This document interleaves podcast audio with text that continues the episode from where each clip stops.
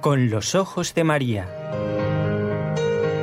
El mundo, la actualidad, las preguntas más profundas sobre Dios y la vida humana en todas sus facetas necesitan ser mirados con los ojos serenos de la Virgen, la Madre de todos los hombres.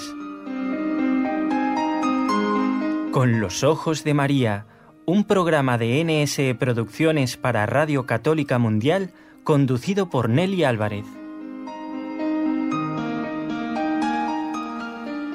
Bienvenidos, buenas tardes a muchos de ustedes, buenos días a una gran mayoría, bienvenidos todos, esto a todos. Gracias a los que nos acompañan en Con los Ojos de María a partir de este momento. Damos las gracias a nuestros compañeros de trabajo. En Radio Católica Mundial está Jorge Graña. Está, me lo imagino, me lo imagino a Jorge con bufanda, con gorro, eh, con un abrigo mm, bastante grueso, Está haciendo mucho frío, ¿eh? En Estados Unidos. Y aquí ni les cuento.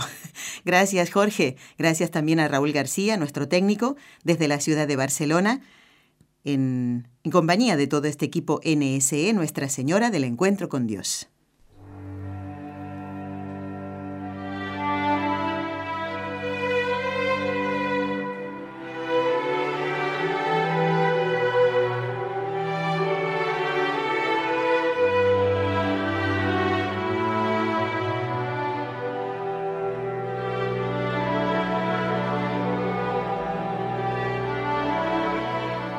Fátima. Decía San Alonso Rodríguez, Dichosos son todos los devotos de la Madre de Dios, y muy dichosos, porque ella los tomará a su cargo hasta que los vea allá en el cielo con su muy amado Hijo Jesús.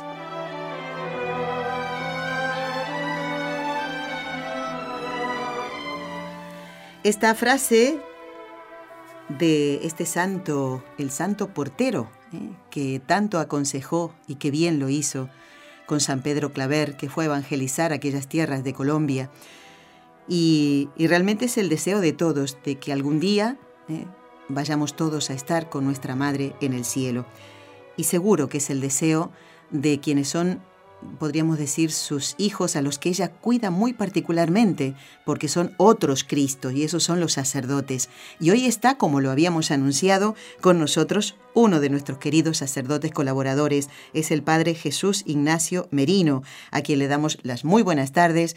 Y le decimos, Padre, está muy abrigadito, no se nos vaya a resfriar, porque si no después en la misa va a tener que hacerlo en voz bajita ¿eh? y cuidarse mucho. ¿Cómo está, Padre? Muy buenas tardes, Muy bien, gracias feliz año a todos los trabajadores de la radio, a todos los radioyentes.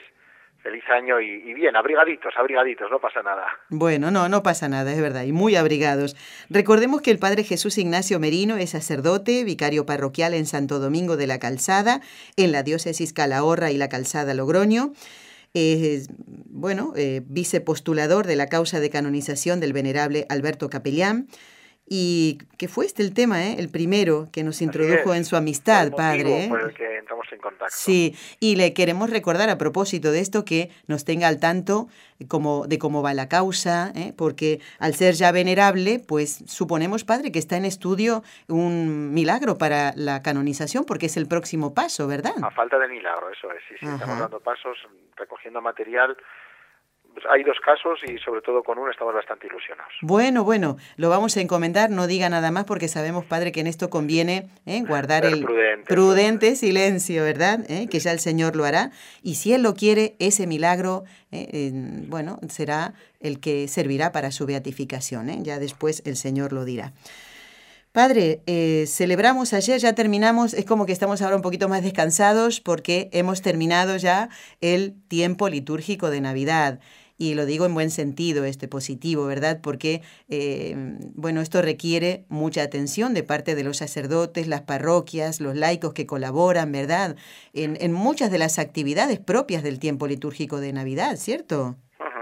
Sí, además, todos añoramos el tiempo ordinario, que luego a veces nos aburrimos, pero es, es, es este el, secreto del cristiano, ¿no? El Señor estuvo 30 años, 30 años de vida oculta, ¿no? Y dices, bueno, pues, pues esto es lo que, lo que celebramos ahora, ¿no?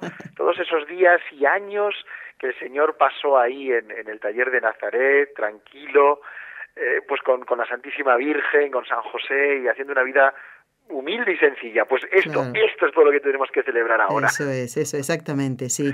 bueno, padre, y también nos ha servido este final, y qué bonito broche para el final del tiempo litúrgico de Navidad, el recordar el bautismo de nuestro Señor en, en el Jordán. ¿Qué, ¿Qué, pensamiento podemos sacar o enseñanza, padre? Y ya después vamos con el tema que tenemos preparado para hoy. Pero creo que es importante recordar eh, nuestro bautismo y por qué, ¿eh? ¿Por qué? Sí, yo les, yo les recordaba en, en mis parroquias esto, ¿no? Les decía, bueno, esa, primero gratitud al Señor por habernos dado unas familias cristianas, unas familias católicas, que de niños nos llevaron a bautizar y que nos dieron la gracia del bautismo, que es por donde nos llegan el resto de gracias. Yo les ponía el ejemplo de la botella.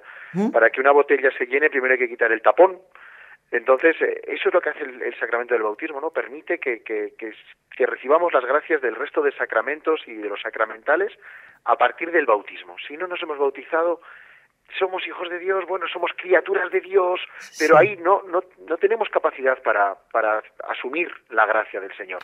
Y, y luego, efectivamente, ¿no? Que, que el Señor con el bautismo no, nos ha hecho sus hijos y el bautismo nos hace hijos de Dios, hermanos de todos, pero sobre todo nos, ese hijos de Dios que levantan la cabeza y que dicen el pecado no tiene la última palabra, sino que soy libre, soy libre, porque el, pecado, el bautismo nos limpia del pecado original.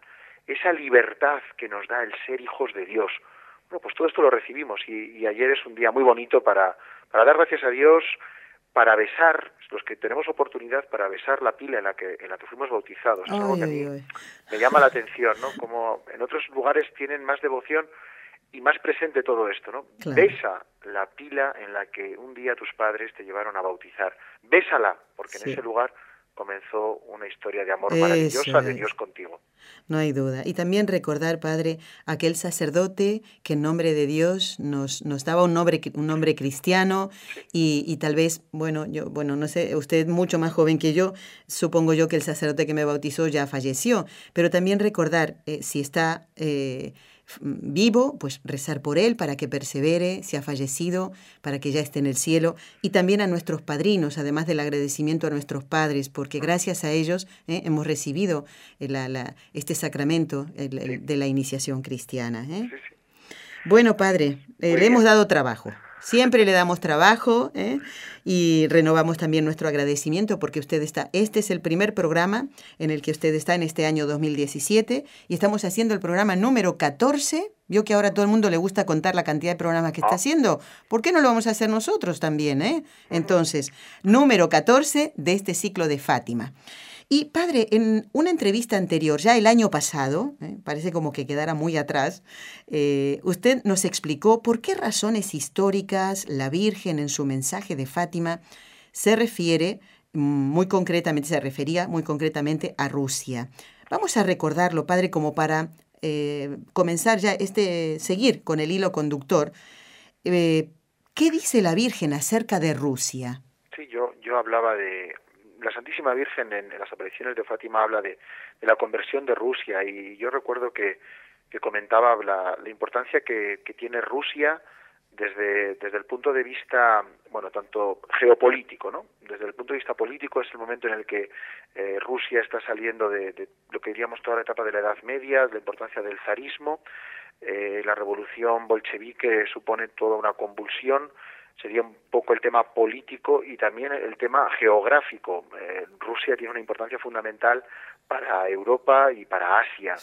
Entonces, cuando la Virgen se refiere a la conversión de Rusia, es porque en ese momento en Rusia se están produciendo unos cambios enormes y la, y la influencia que Rusia tiene sobre el resto de los pueblos del, del orbe de la humanidad es fundamental. Entonces, que, que, Rusia sea una cosa u otra es muy importante, no solo para un país, que es Rusia, o a partir de la revolución bolchevique, la URSS, Unión de Repúblicas Socialistas Soviéticas, sino que tiene mucha repercusión en otros países, como vimos que sucedió bueno, con todos los países del telón de acero, con todos los países de, la influencia soviética, con toda la influencia del comunismo. Entonces, cuando la Virgen dice, y, Rusia se convertirá, es, es una llamada a la esperanza y es una llamada también a la verdad, es decir, no os dejéis engañar. Eh, esto, eh, esto está triunfando esto está ganando terreno, pero esto no es bueno, esto no es cristiano, y no os preocupéis, que Cristo triunfará. Padre, podemos decir, a ver si lo decimos bien, ¿eh? que se entienda bien, es la primera vez que en una aparición el Señor, a través de, de su Madre Santísima, diríamos que, entre comillas, se mete en política, es decir, que quiere que actuemos y recemos para transformar unas condiciones políticas injustas. Claro, pasa que hay que entender la política hay que entender la política y ahí es, es muy importante. Eh, hay una frase fundamental en el Evangelio que es la que, la que se dice, ¿no? Dad al César, el Señor eh, ahí con, con, mucha gracia dice, dad al César lo, que es del César y a Dios lo que es de Dios. Y hay que saber distinguir la política con minúsculas de la política con mayúsculas. Hay que saber distinguir la ley positiva de la ley natural. Hay que saber distinguir que, que el Estado, que el gobierno eh, puede legislar efectivamente y nosotros debemos obedecer al César refiriéndome con el César al mandatario político que, toque, yo le debo obedecer en que en, las leyes de circulación o le debo obedecer en, mm. ciertas cosas. Sí. Pero hay otra serie de cosas, la política con mayúsculas, la ley natural, donde el dirigente, el político, el gobierno no tiene capacidad para mandar. Entonces ahí es donde la Santísima Virgen, y es lo que sucede con el comunismo, el comunismo invade ese terreno personal del ser humano, en el que coarta su libertad, en el que le niega principios fundamentales, principios naturales del ser humano. Y ahí es donde la Santísima Virgen dice, eh, no, no, no puede ser. Y, y, luchar contra esto y esforzaros, y porque no estáis yendo contra un sistema político en el que nos manden si los coches deben eh, circular por la izquierda o por la derecha. Porque no, se no nos estamos metiendo. A mí eso me da exactamente igual, incluso voy a decir, en España, ¿no? Con lo, lo que sucedió también, pues si es una república, es una monarquía, bueno, ya está, ya está. Otra cosa es cuando esos políticos se meten en el terreno personal y en si existe Dios o no existe Dios. Es que eso no le compete al, al político, es que eso no le compete al Estado decir si si eh, no es que Dios es el opio del pueblo, Dios no existe y debemos crear eh, una nueva sociedad. No, es que la familia es es que eso tú no lo puedes decir. Así es. Como en la como en la, en la segunda digo en la en la Revolución Francesa, padre, la diosa razón tenían que crear algo para que justificara los disparates que decían. Claro, entonces ahí, bueno, y la última noticia que leí ayer o antes de ayer en, Corea del Norte, donde siguen aún con un régimen comunista horrible y donde parece que, el dictador pues ha decidido suprimir la Navidad para celebrar la fiesta del nacimiento de su abuela. Que puede ¿Qué sonar dice? pero es algo así. ¿Usted leyó bien, padre? ¿Usted leyó bien? O sea, a ver... Sí, sí, sí, es algo que suena a chiste. Bueno, pero son, son estas locuras que el ser humano, efectivamente, cuando quita a Dios, se endiosa a sí mismo. Qué increíble. Entonces, ahí es donde la Santísima Virgen dice, luchar contra esto, y es una lucha legítima porque es una lucha en la que no estamos luchando por un sistema político, estamos luchando por el ser humano, claro, sí, por el hombre.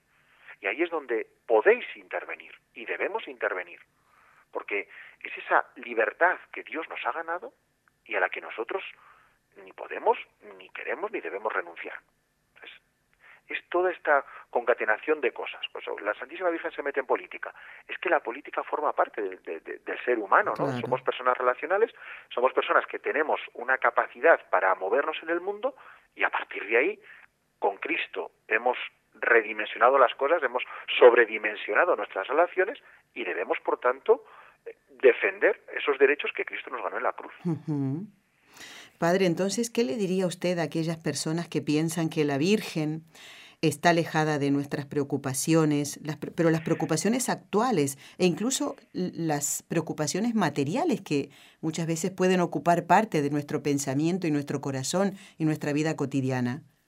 Yo lo pienso muchas veces. Eh, el ser humano eh, ha tenido una, enorme evolución, incluso revolución, hoy en día está internet, eh, viajes, viajes con avión, eh, mil cosas, pero el ser humano sigue siendo algo muy sencillo.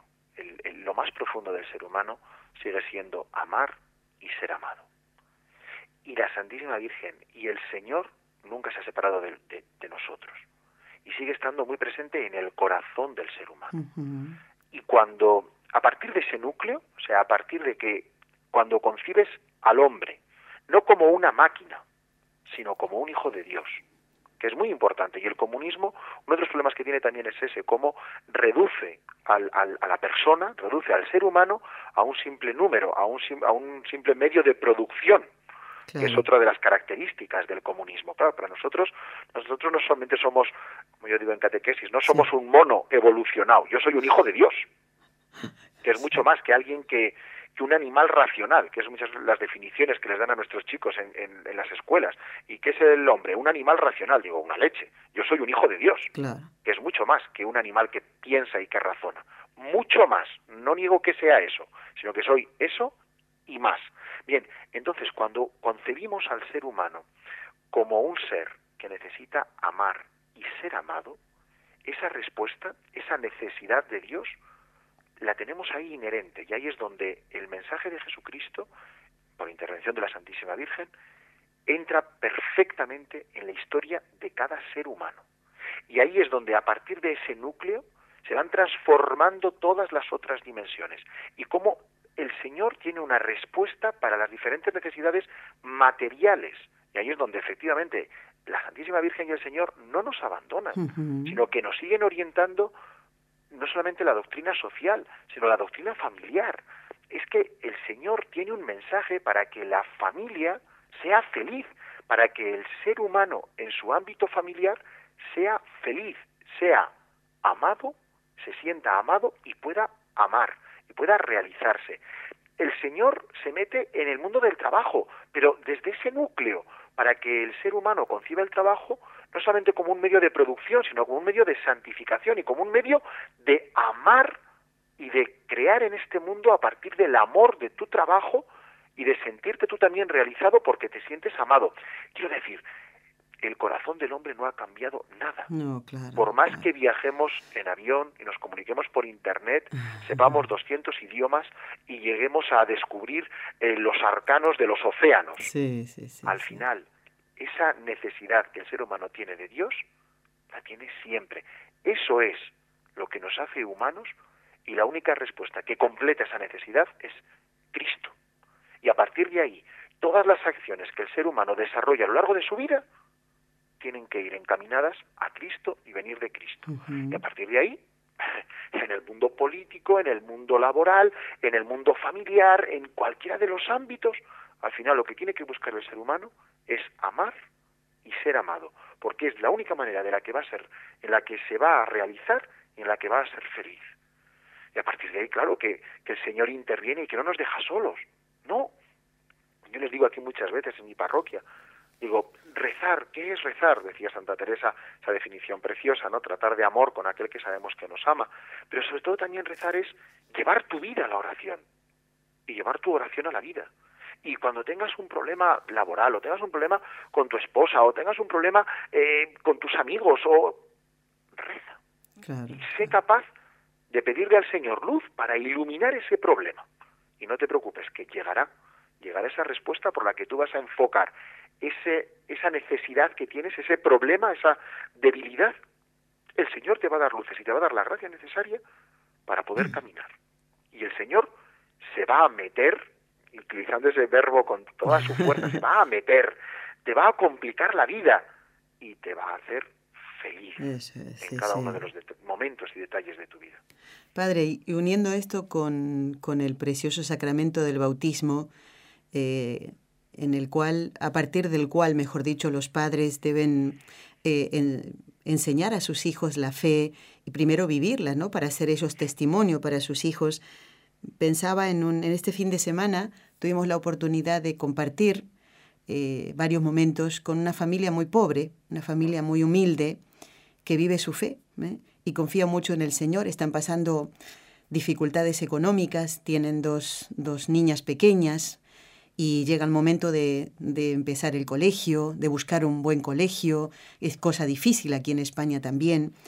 Pero, ¿sabe qué, padre? Todas esas preocupaciones de estos padres es como que se dejan de lado cuando oyen a su niña más, más mayor, que tiene tres años, bendecir la mesa, padre, y agradecer a Dios por las personas que les dan, mm, no sé, una caja llena de leche, eh, paquetes de azúcar, de arroz, y esa niña que tiene tres años, porque su madre le ha enseñado a rezar así, da gracias a Dios por lo que van a comer y por aquellas personas que les acercan esos alimentos. Y yo digo, no está todo perdido. Y, esto tiene mucho que ver con lo que usted estaba diciendo, Señor, eh, Padre, que el Señor da a esta familia la alegría de vivir su fe, aún teniendo dificultades.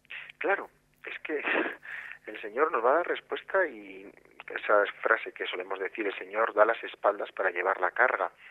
No le pidas al Señor que, que esa felicidad mundana, vuelvo a hablar de nuevo felicidad con mayúsculas o felicidad con minúsculas.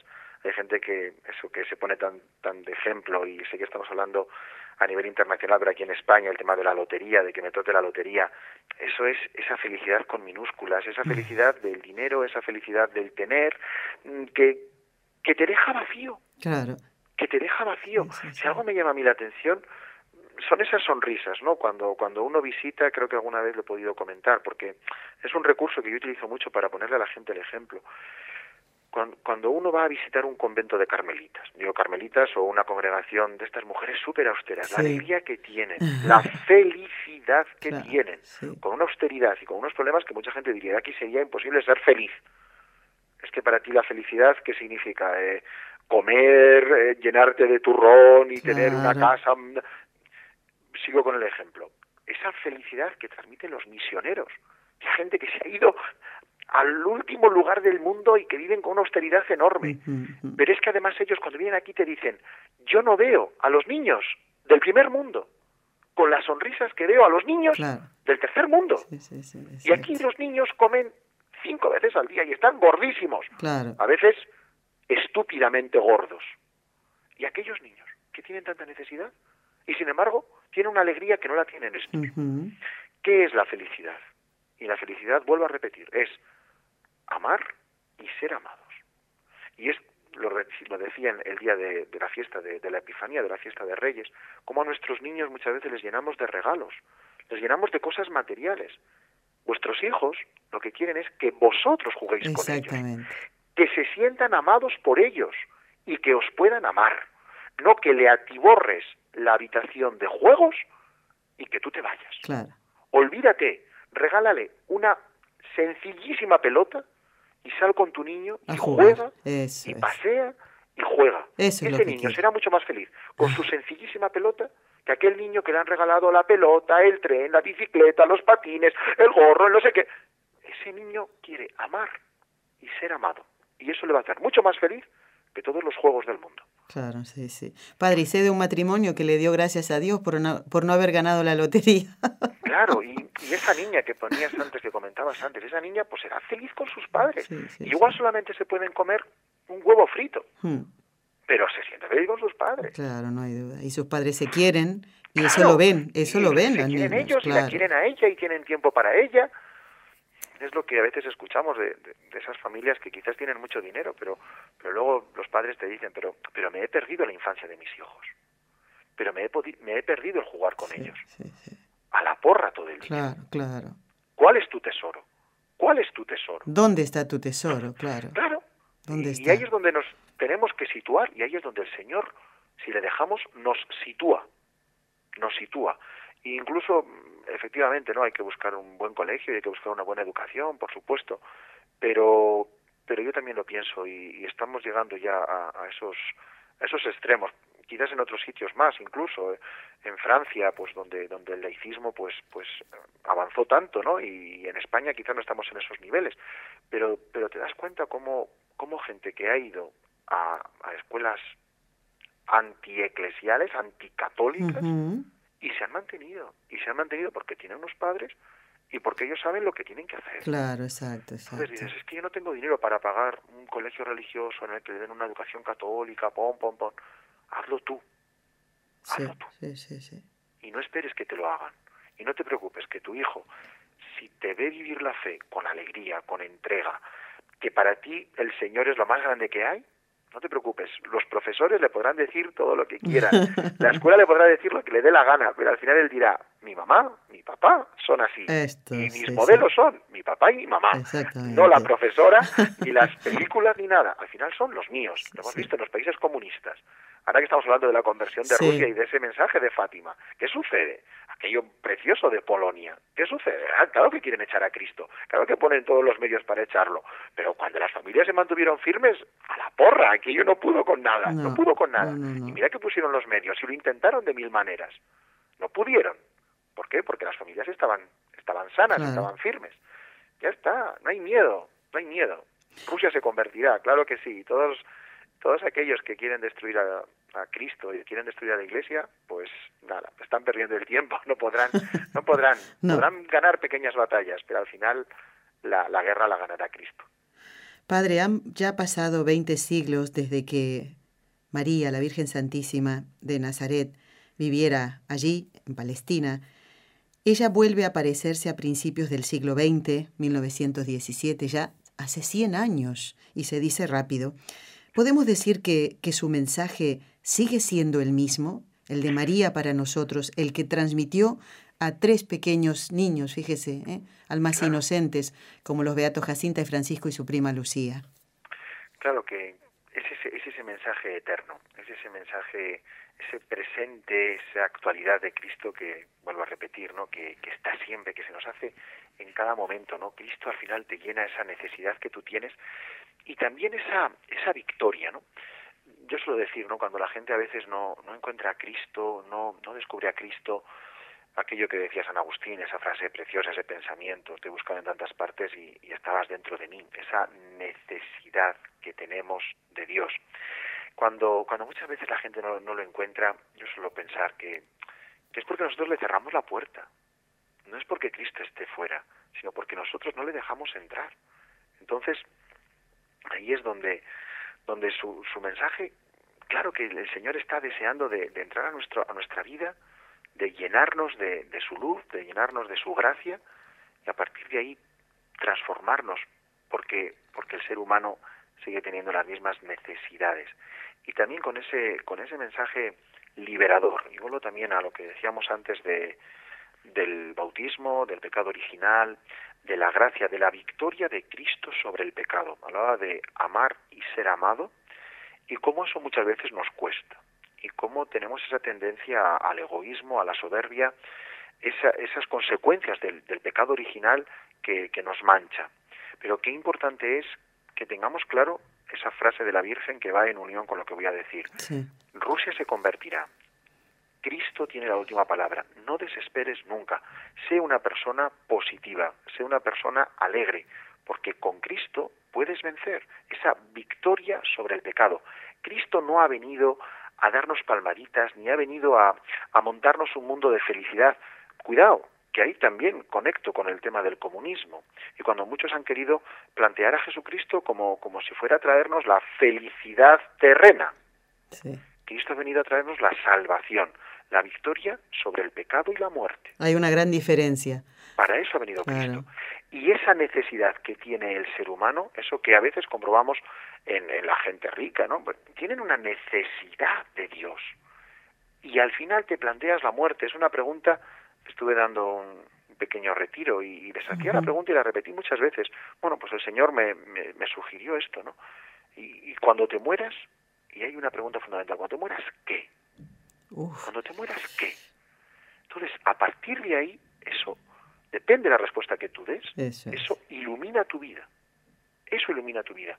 Claro, si tú crees en Cristo, en Cristo resucitado, si tú crees que Cristo tiene poder sobre la muerte y la victoria sobre el pecado, tu vida es fantástica. Tu vida es maravillosa. Es que cuando te mueras tú resucitas. Claro, si tú eres una persona, lo que, lo que me preguntabas, ¿no? Eh, podemos decir si sigue siendo el mismo. Es que nos vamos a morir es que nos vamos a morir. Y entonces necesitamos dar una respuesta a la muerte. Y a partir de ahí es cuando pones a Cristo y cuando, y cuando tu vida tiene un sentido. Con lo cual, el mensaje de Cristo, la Santísima Virgen, la Virgen de Fátima nos lo transmite, llega y es actual, no, actualísimo, pleno. Y, aquí vemos a la Santísima Virgen, tal vez, Padre, como, como modelo, ¿verdad? Como modelo de persona, porque el panorama de lo que le presenta el Señor día a día a María, eh, podemos hacer como una similitud, ¿no? Con lo que nos suele pasar, ¿no? Eh, ¿Cuántas mamás han perdido a sus hijos? O bien físicamente porque ha muerto, o tal vez han pasado una angustia tremenda, viendo que tal vez en un lugar donde hay mucha gente, pues el niño se pierde, ¿verdad? O tener que huir, porque como los, los, las personas que viven en, en lugares donde eh, los musulmanes quieren sacarlos de allí. ¿no? Sí, la, protección de la infancia, la y todo esto, claro. que, sí, sí. tienes que luchar para que ese niño se eduque adecuadamente, etcétera. Y pienso que, que la Santísima Virgen, esa, esa frase de, de San Alonso Rodríguez es, es muy bonita, que una que nos abrías el, el programa. Es cierto, ¿no? Poner a la Virgen en nuestra vida es, es precioso porque yo creo que todos nos sentimos muy identificados con, con la Santísima Virgen porque la vemos en nuestra vida y porque porque ella nos ayuda a entender muchísimas cosas. Hablabas de, de la muerte de los hijos, eh, pues es verdad. Eh, pues cuando, cuando tienes que, que atender a una familia que, que ha tenido una muerte dolorosa, al menos aquí en mi parroquia es esa costumbre, se le tiene mucha devoción a la Virgen Dolorosa. Entonces yo mm. les hablo de, de, que, de que miren a la Santísima Virgen y que, y que ella les va a ayudar, pues eso, a, a, a procesar ese dolor, a, a vivir y a ser mm. capaces de, de mirar hacia adelante y, de encontrar esperanza, que la Santísima Virgen les va a ayudar, porque la Santísima Virgen sabe lo, sabe lo que es perder un hijo, sabe lo que es lo que es perder un ser querido. Luego también la Santísima Virgen nos ayuda, como, como hablábamos también al principio, de esa vida ordinaria. La Santísima Virgen estuvo la mayor parte de su vida, pues como vamos a ser nosotros, que estamos llamados a ser santos, pero, pero esa santidad, pues, pues muy normal, ¿no? Y la Santísima Virgen, pues, pues vivió, pues la mayoría de, su vida pues escondida, ¿no? Y ahí súper humilde, súper tranquila, en una vida, pues digamos, escondida y, oculta. Sí, pues como, como es la de la mayoría de los radioyentes, no sé, quizás me esté escuchando alguna persona que tenga grandes cargos y grandes responsabilidades, pero la mayoría de nosotros, pues es una vida humilde en, en tu casa, en, en tu pequeña ciudad, y dices, bueno, ¿y yo aquí qué hago? Lo que hacía la Santísima Virgen en Nazaret, eso es lo que tienes oh. que hacer. Vivir haciendo bien esas pequeñitas cosas que, que hacía nuestra madre y, y con esa alegría, yo también lo pienso, ¿no? Que os digo muchas veces aquí también en mi parroquia, cuando les hablo de la Virgen, digo, yo no me imagino a la Virgen nunca criticando, ni hablando mal de las vecinas, ni... ¿Qué? ¿Por qué? Ya está. Pues nosotros también tenemos que ser así, en nuestro pequeño ambiente, en nuestra ciudad, en nuestro pueblo, pues, pues como hacía la Santísima Virgen. Y cuando eso pensad, ¿qué haría la Santísima Virgen en Nazaret? Venga, pues así tengo que ser yo, así tengo que ser yo. La Virgen nos ayuda mucho a entender nuestra vida cotidiana. Padre, vamos a hacer una pausa pequeñita y enseguida continuamos en el programa.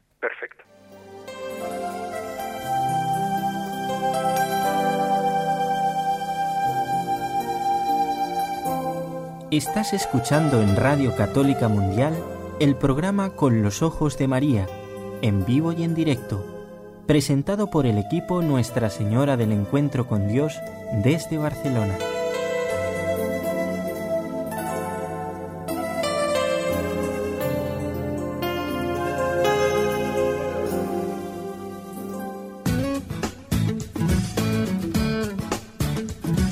Si deseas participar en vivo en el programa Con los Ojos de María en Radio Católica Mundial, marca el siguiente número de teléfono 1866-398-6377 si llamas desde Estados Unidos o Puerto Rico.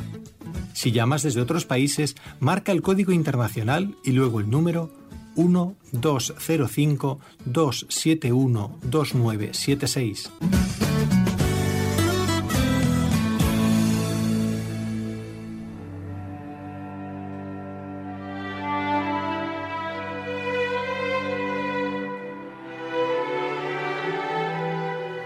Continuamos en el programa correspondiente al día lunes 9 de enero del año recién estrenado 2017 y seguimos en compañía del Padre Jesús Ignacio Merino y en este ciclo de Fátima que hemos comenzado ya hace 14 programas ¿eh? en el día de hoy.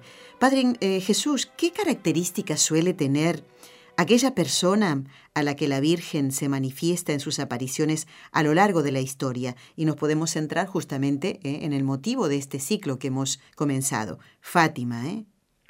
Yo las, la resumiría en, dos características. A ver. La sencillez, es cierto que a todos nos llama la atención como la Santísima Virgen se aparece pues a, a, Santa Bernadette, como has dicho, a Francisco, Jacinto y Lucía, a gente muy humilde, a gente muy muy sencilla, muy sencilla pero también la fortaleza. En esa sencillez, la fortaleza. Y antes hablábamos de la Santísima Virgen y también destacar la vida cotidiana, la vida humilde, la vida sencilla de nuestra Madre, pero también una mujer fuerte, una mujer que sabe estar al pie de la cruz, una mujer que no tiembla a la hora de dar la cara por su hijo.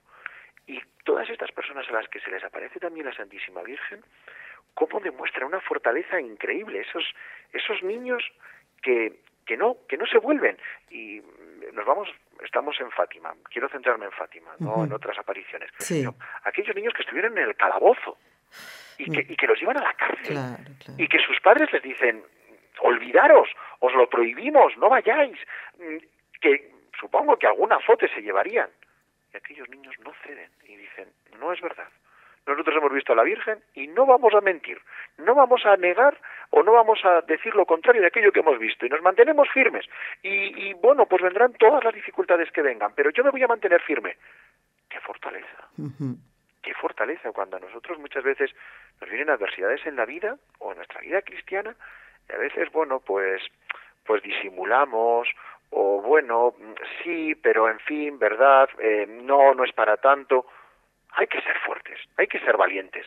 Y esta gente a la que se le aparece la Virgen, estas personas son muy fuertes, muy fuertes. A mí me ha llamado siempre la, la, atención eso y cómo a veces en esa, en esa humildad, incluso me atrevo a decir, en estos niños debilidad, está la fortaleza. y el Señor y la Santísima Virgen pues, busca a veces estos instrumentos quizás más débiles para que se manifieste más su fortaleza.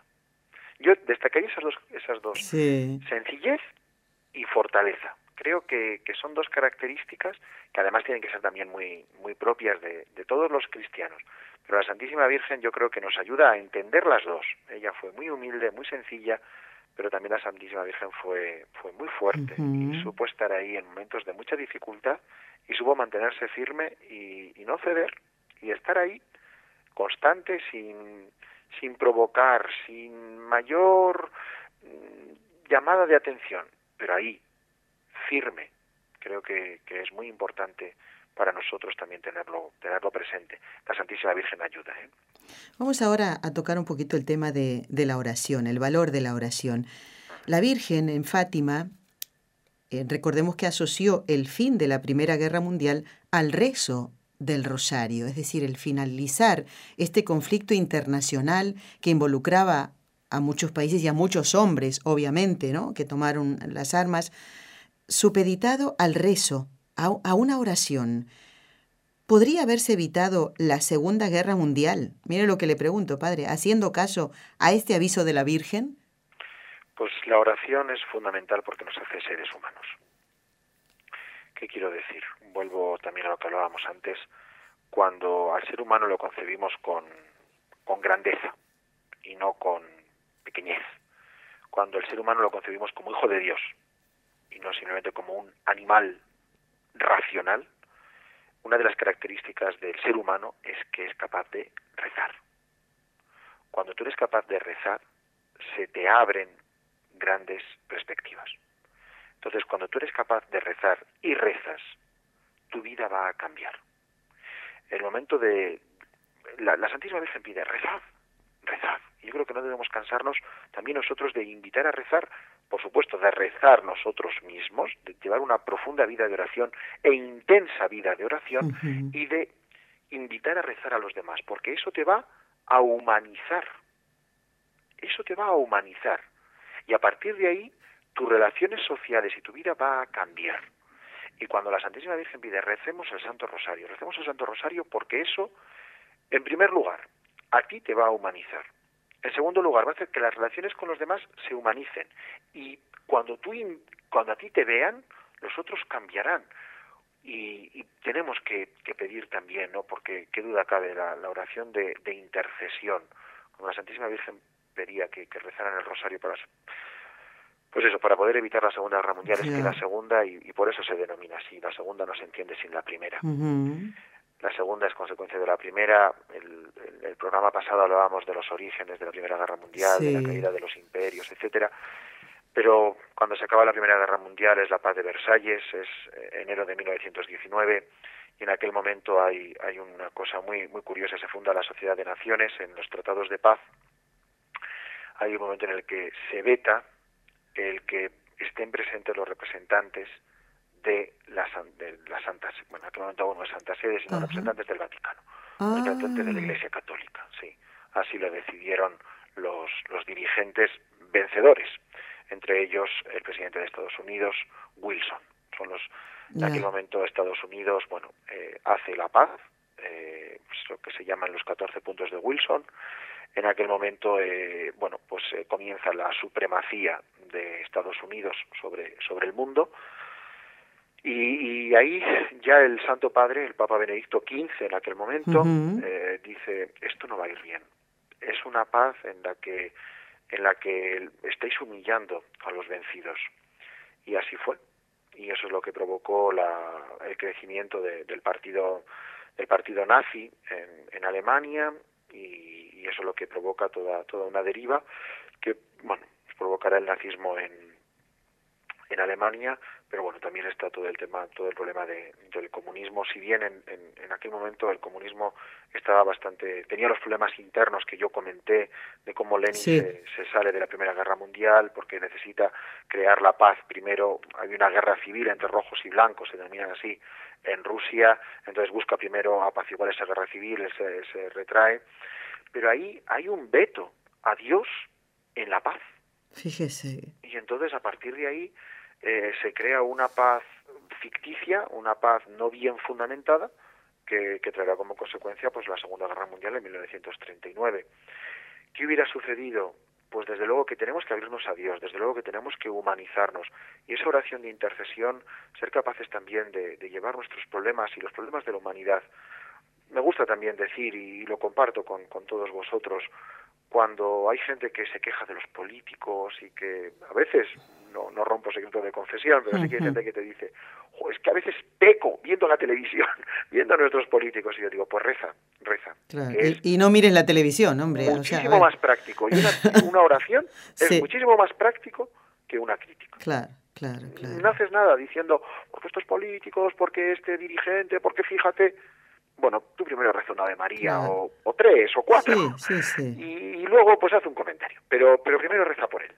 Reza para que, para que se le abra su corazón, reza para que esa persona tenga a alguien cerca que, que le abra los ojos, reza para que esa persona cuando, cuando le hablen las cosas, esa persona tenga el corazón dispuesto para, para escuchar y para, y para darse cuenta de ello. Reza, reza. Y no dudemos, eh, si hubiera podido evitar la Segunda Guerra Mundial, no lo sé, no lo sé. No me atrevo a decir tanto porque bueno, los caminos del Señor son inescrutables y, y, bueno, el Señor se sirve de tantas cosas, ¿no? Pero, pero sí que sabemos de la conversión de algunos políticos. Por ejemplo, aquí en España, quizás a radioyentes de fuera de España, pues es un político del pasado en España, de Manuel Azaña, un político. Recuerde, recuérdenos, mm, padre, quién fue y qué es brevemente, ¿no? Lo que hizo. lo que hizo. Por resumir muchísimo, era, él era masón, él fue presidente, era dirigente de un partido de un partido de izquierdas en la, en la Segunda República Española en los años 30 y llegó a ser presidente del presidente del Estado, presidente de la República, fue lo más que llegó y bueno se declaró la guerra civil, etcétera. Bueno, lo que lo que nos ha llegado y yo no lo he llegado a contrastar del todo, pero creo que sí, ahí a don Jorge, ustedes que tienen amistad, eh, parece ser que Azaña murió convertido hay una niña en Madrid que ofreció su vida por él y que pedía todos los días por la conversión de Azaña. Y parece ser que este hombre al final de sus días se convirtió. Es la venerable Mari Carmen González Valerio, la niña de nueve años, de la que hemos hablado también en el programa. Y veamos, Padre, ahora pensando en la humildad de, de los pequeños que vieron a la Virgen en Fátima, eh, la oración de ellos, rezar por Rusia, por un país. Rezar por el Papa, ¿cómo no, no va? sabía ni dónde estaba Rusia. Exactamente, pues fíjese, y sin embargo se fiaron de esa Madre del Cielo que les traía ese mensaje y esa súplica de, de rezar por los hombres, ¿eh? por los que viven en ese país y por los que sufren las consecuencias de las malas actuaciones de, de, los dirigentes de ese país. Entonces, ¿cómo nosotros ahora no vamos a hacer lo mismo? Eh?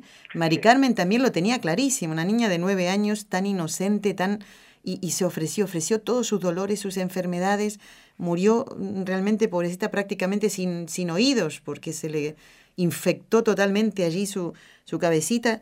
Realmente no me extraña esto que dice, padre, no me extraña. ¿eh? Yo creo que ahí sí tenemos que tener muy presente el valor de la oración, visión claro. sobrenatural, el valor de la oración y el valor de, de la oración de intercesión. Uh -huh. Pidamos, pidamos. Claro, pidamos, pidamos. Para sí. que para que esa gente pues convierta su corazón. El Señor está deseando de, de, de entrar en sus vidas y esa gente al final son unos pobres desgraciados, unos sí. pobres diablos que esa gente se, se convierta y descubra, descubra a Jesucristo y, y, le dejen entrar y dejen que Cristo haga grandes obras en, en sus vidas. Entonces, el valor de la oración. Exactamente. Y esto se aprende en la familia. Justamente ayer el Papa Francisco bautizó a 28 niños en la Capilla Ajá. Sixtina, que son los hijos de los empleados del Vaticano. Ajá. Y muy bonito lo que les dijo en la homilía, les, se dirigió a los papás, ¿no?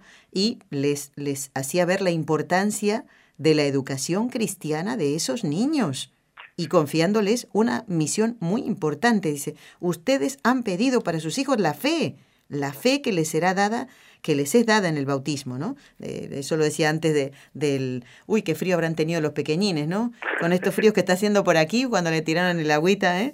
Bueno, dice, pero ustedes tienen, decía el Papa, el compromiso de hacer crecer esta fe, ¿eh? Y esto es lo que usted está diciendo, porque si esto no se aprende en la familia, si los niños no ven rezar a los papás, pues padre, perdone, ¿eh? ¿no? Pero por ahí no va bien la cosa. Y es ¿no? esa responsabilidad que mm. también las familias tienen y que nosotros, por la dignidad de seres humanos y unidos también al comunismo, como el comunismo muchas veces en ese estatalismo, parece que que como les gustaba decir, ¿no? Incluso ellos llamaban a, a Stalin el papá, Claro, el papá Estado me tiene que educar a los hijos, el ah, papá sí, sí, Estado sí. me tiene que hacer, el papá Estado... No, señor. No, no. Tú eres libre. Claro. Tú eres responsable. Tus actos tienen unas consecuencias. Tú, tú. Y, el, y el, el ser humano, antes que ciudadano, es hijo de Dios Eso y es, es hijo de sus padres. Y, y, y, tanto, los niños son tus hijos, claro. Son tus hijos, no los del presidente. Eso es. Padre, tenemos una, una llamada telefónica que nos llega de Houston. Ahora en un momentito vamos a rezar ¿eh? las tres Ave Marías. Pero primero vamos a saludar a Pedro y le decimos buenos días, feliz año. Y ya eh, el Padre Jesús te está escuchando. Pedro, muy buenos días. Y buenos días, Nelly. ¿Cómo están? Muy bien, gracias a Dios. Encantado de recibirte en el programa. Dinos, Pedro.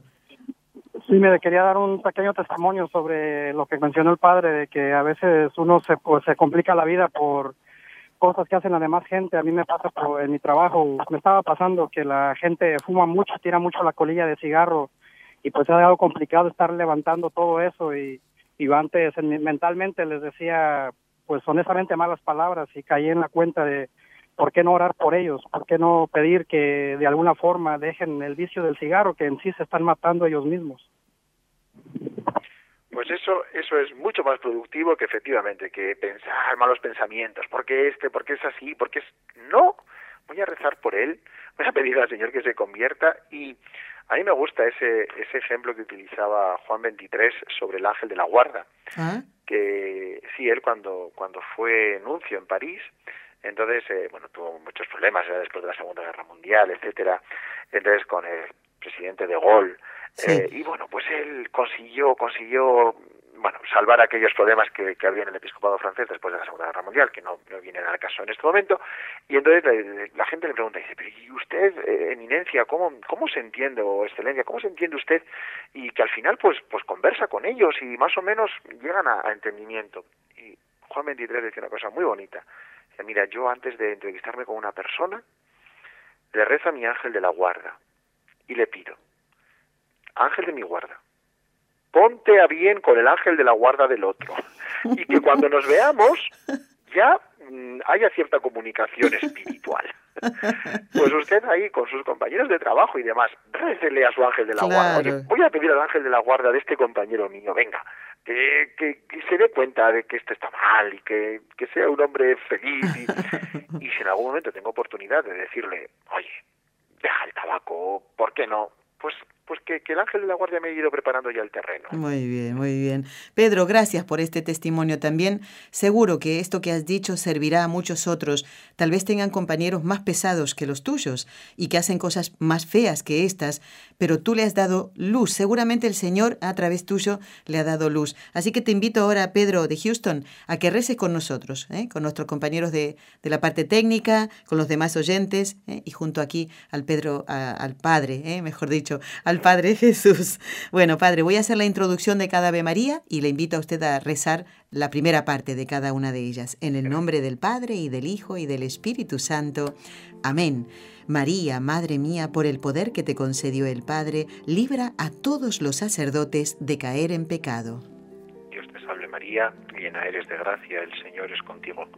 Bendita tú eres entre todas las mujeres y bendito es el fruto de tu vientre, Jesús. Santa María, Madre de Dios, ruega por nosotros pecadores, ahora y en la hora de nuestra muerte. Amén. María, Madre mía, por la sabiduría que te concedió el Hijo, libra a todos los sacerdotes de caer en pecado. Dios te salve María, llena eres de gracia, el Señor es contigo. Bendita tú eres entre todas las mujeres y bendito es el fruto de tu vientre, Jesús. Santa María, Madre de Dios, ruega por nosotros pecadores, ahora y en la hora de nuestra muerte. Amén. María, Madre mía, por el amor que te concedió el Espíritu Santo, libra a todos los sacerdotes de caer en pecado. Dios te salve María, llena eres de gracia, el Señor es contigo. Bendita tú eres entre todas las mujeres, y bendito es el fruto de tu vientre, Jesús. Santa María, Madre de Dios, ruega por nosotros pecadores, ahora y en la hora de nuestra muerte. Amén. Dios Padre Todopoderoso, por intercesión del Inmaculado Corazón de María, te pedimos la santidad de los sacerdotes del mundo entero.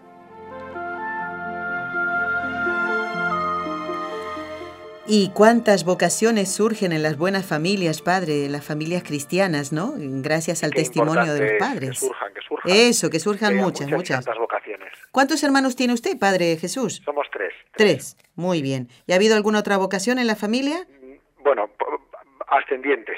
Ah, ah, bueno, bueno, bueno. No, pero ascendientes sí. Bueno, bueno, bueno, nos alegramos mucho de eso.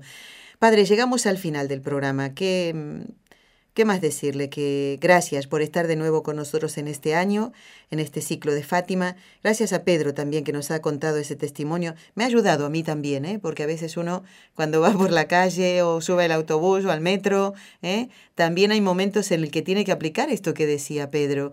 Y uno quisiera decirle una y mil cosas, pero creo que la actitud de él nos, nos ayuda a todos, ¿no? a, a todos en general. Padre, su bendición le pedimos para todos los oyentes y los demás compañeros de trabajo y esperamos tenerlo en el próximo mes de febrero, ¿eh? si se puede, Padre. A ¿eh? su disposición. Bueno. Esta, un comentario, ¿no? Este año parece que el Santo Padre no se ha fijado así como ningún objetivo, ningún año de, año de la misericordia, año de la fe, año de, de, de los sacerdotes. Bueno, este año es el año de Fátima. Eso es, sí. Este año es el año de Fátima. que tengamos muy presente a nuestra Madre la Virgen y lo que ella nos transmitió ahí en esa, en esa aparición. Les imparto mi bendición sacerdotal, que el Señor esté siempre en, en sus corazones, que el Señor seamos verdaderamente testigos de su misericordia, testigos de su alegría, testigos de su resurrección. La bendición de Dios Todopoderoso, Padre, Hijo y Espíritu Santo, descienda sobre todos vosotros y os acompañe siempre. Amén. Amén. Damos las gracias al Padre Jesús Ignacio Merino, vicario parroquial en Santo Domingo de la Calzada, en la diócesis Calahorra y la Calzada Logroño, en España. Gracias a ustedes por habernos acompañado. Los esperamos el próximo miércoles. El doctor Padre Juan Antonio Mateo estará con nosotros aquí en el programa Con los Ojos de María para hablar de la consagración. Has escuchado un programa de NSE Producciones para Radio Católica Mundial.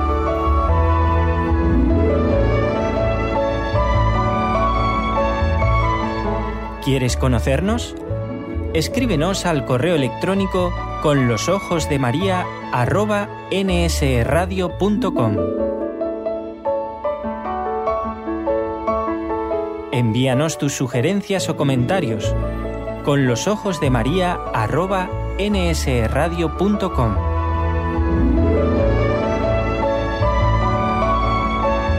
Te esperamos.